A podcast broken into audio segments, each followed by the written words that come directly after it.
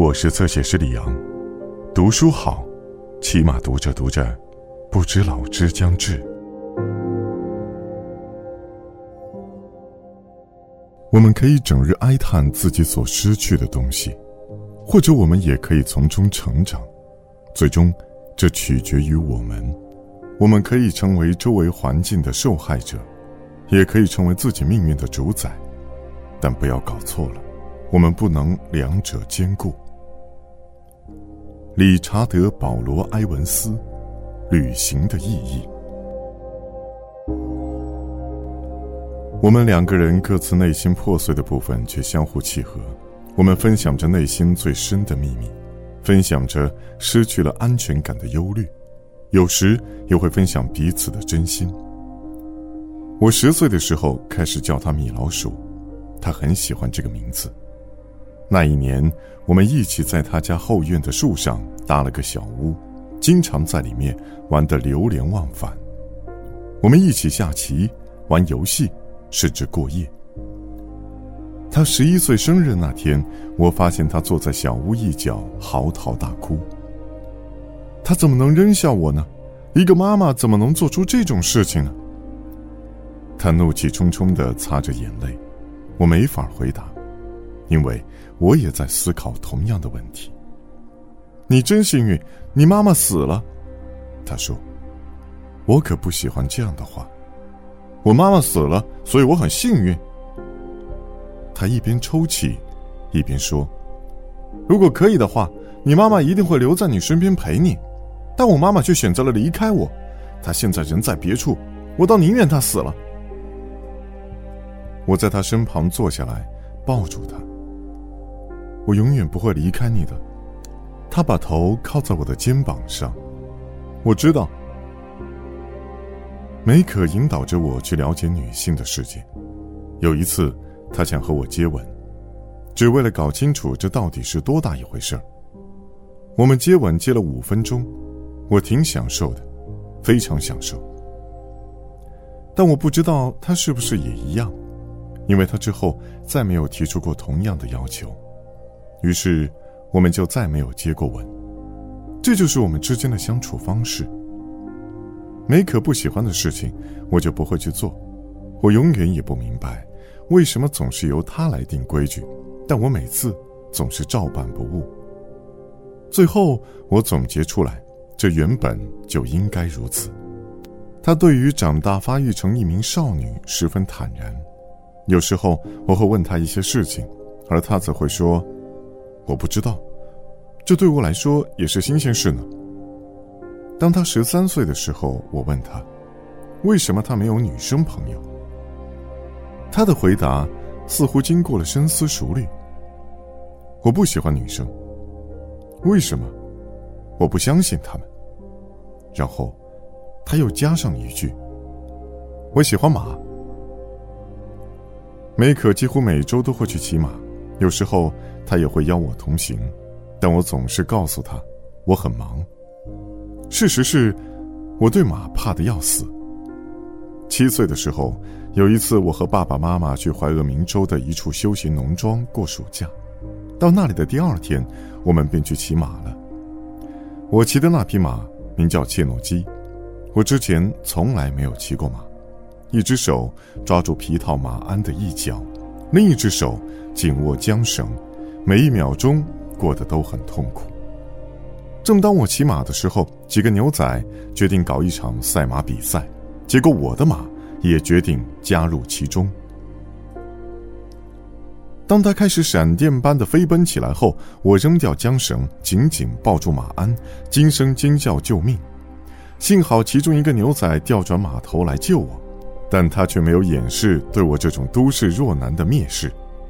他只说了一句话：“我从三岁起就开始骑马了，所以我没有办法像梅可那样去爱马。除了骑马，我们几乎总是形影不离，从幼儿园到尴尬的青春期，包括中学那几年，那可真是生命中一段混乱的时期。梅可十五岁时已经发育的很成熟了，一些高中男生会在他家附近晃悠。像是一群盯着烤肉不放的黄蜂。当然，我也注意到了他身上的变化，这让我抓狂。按理说，我不应该对自己最好的朋友产生那种感觉的，我都快嫉妒的发疯了。和那些家伙相比，我根本没有任何优势。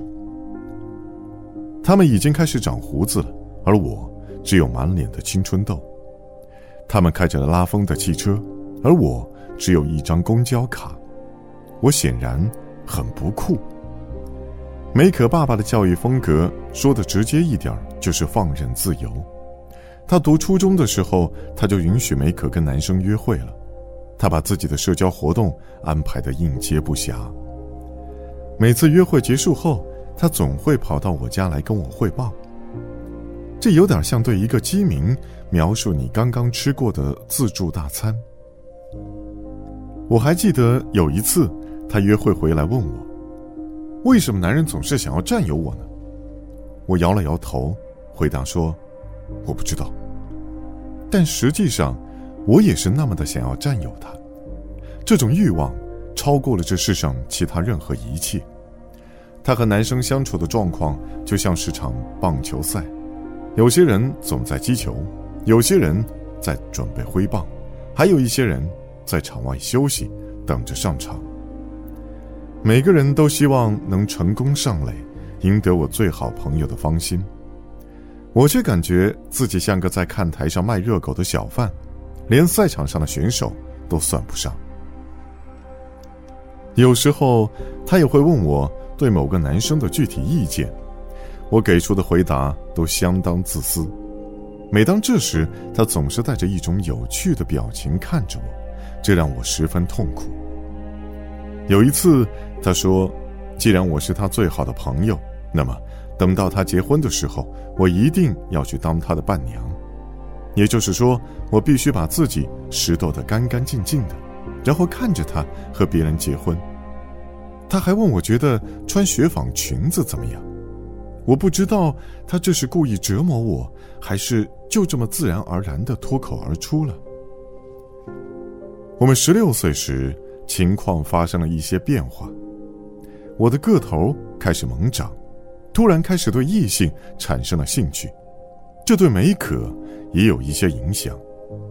虽然他很喜欢告诉我他约会的每个细节，让我承受痛苦的折磨，但他从来不想听到关于我约会的事情。他一直保持着“他不问，我也不许说”的态度。我还记得一个秋日的下午，两个女生来看我，当时梅可和我。正在他家屋前的走廊上聊天，他们俩羞涩地走过来，加入到我们中间。其中一个女生对我挺有意思，两个人都朝我挤眉弄眼。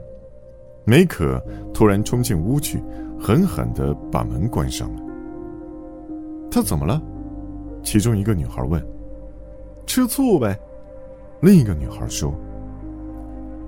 我还记得，当时听到这话。我的心里突然涌上了一股温暖的希望，但是，如果他真的对我有感觉，那他也掩饰的很好，而我在很大程度上也一直在默默压制自己。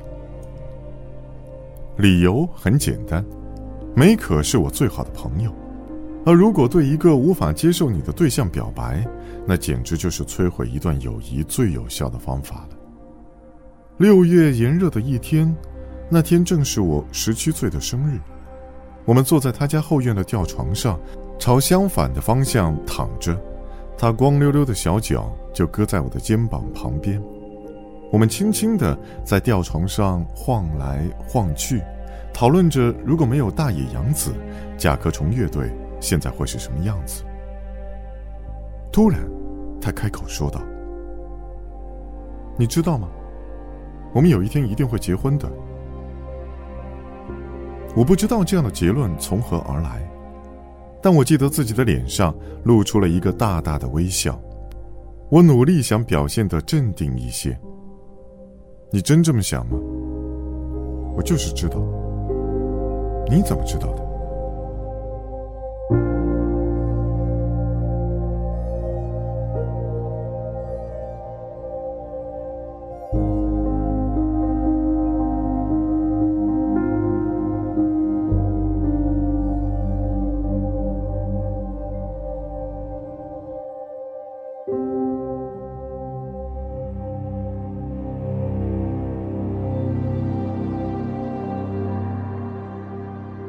更多精彩内容，请在新浪微博、微信公众号关注“侧写师李昂”。